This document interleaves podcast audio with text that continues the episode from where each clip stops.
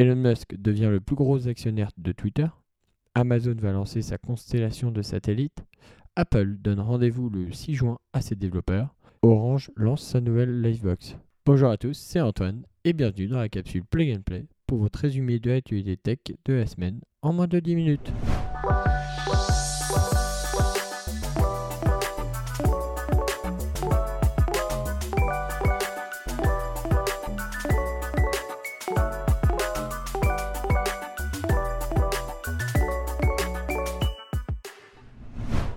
Le 25 mars dernier, il demandait à ses abonnés si Twitter était un espace où la liberté d'expression existait.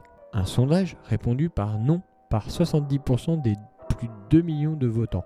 Ce sondage, qui semblait anodin, ne l'était pas tant que ça, car ce 5 avril dernier, le célèbre journal américain Bloomberg a révélé que le patron de Tesla avait en réalité racheté 9,2% du réseau social quelques jours avant ce fameux sondage. Cette annonce, qui avait fait d'Elon Musk le plus gros actionnaire de Twitter, plus gros que le créateur de Twitter lui-même, a évidemment fait réagir la bourse.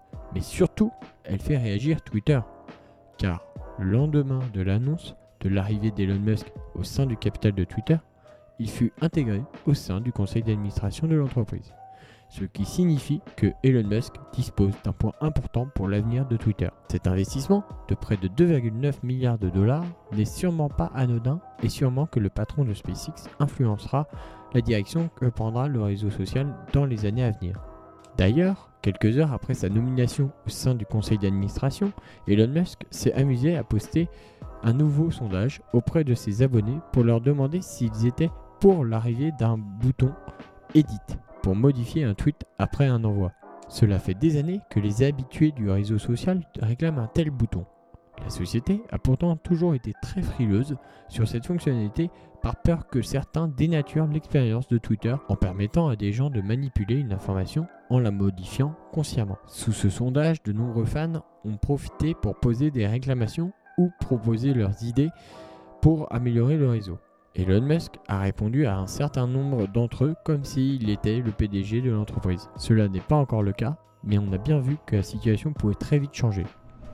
Le géant du e-commerce américain vient de donner un coup d'accélérateur assez important à son projet d'Internet par satellite pour tous, en signant des accords avec les plus spécialistes du lancement pour aller placer en orbite plus de 3000 satellites. D'ailleurs, le futur lanceur du constructeur français Ariane Group, l'Ariane, fait partie des lanceurs qui sont utilisés pour mettre en orbite le projet Quimper.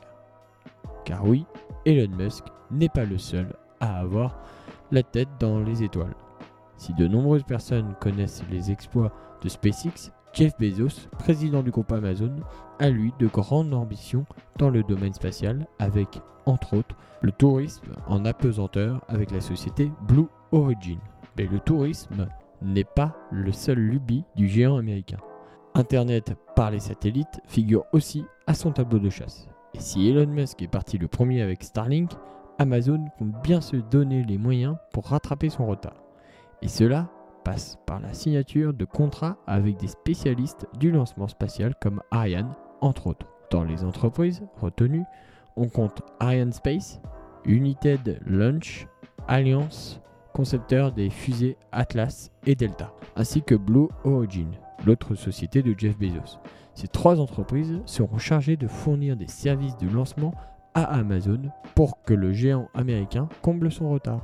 Intéressant de voir comment les géants américains cherchent à contrôler le ciel pour mieux contrôler le sol.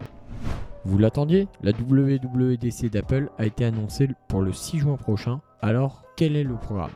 Présentation des nouveaux OS, iOS 16, tvOS, iPadOS, macOS, toutes les mises à jour software d'Apple comme chaque année qui aura lieu a priori comme chaque année à l'automne.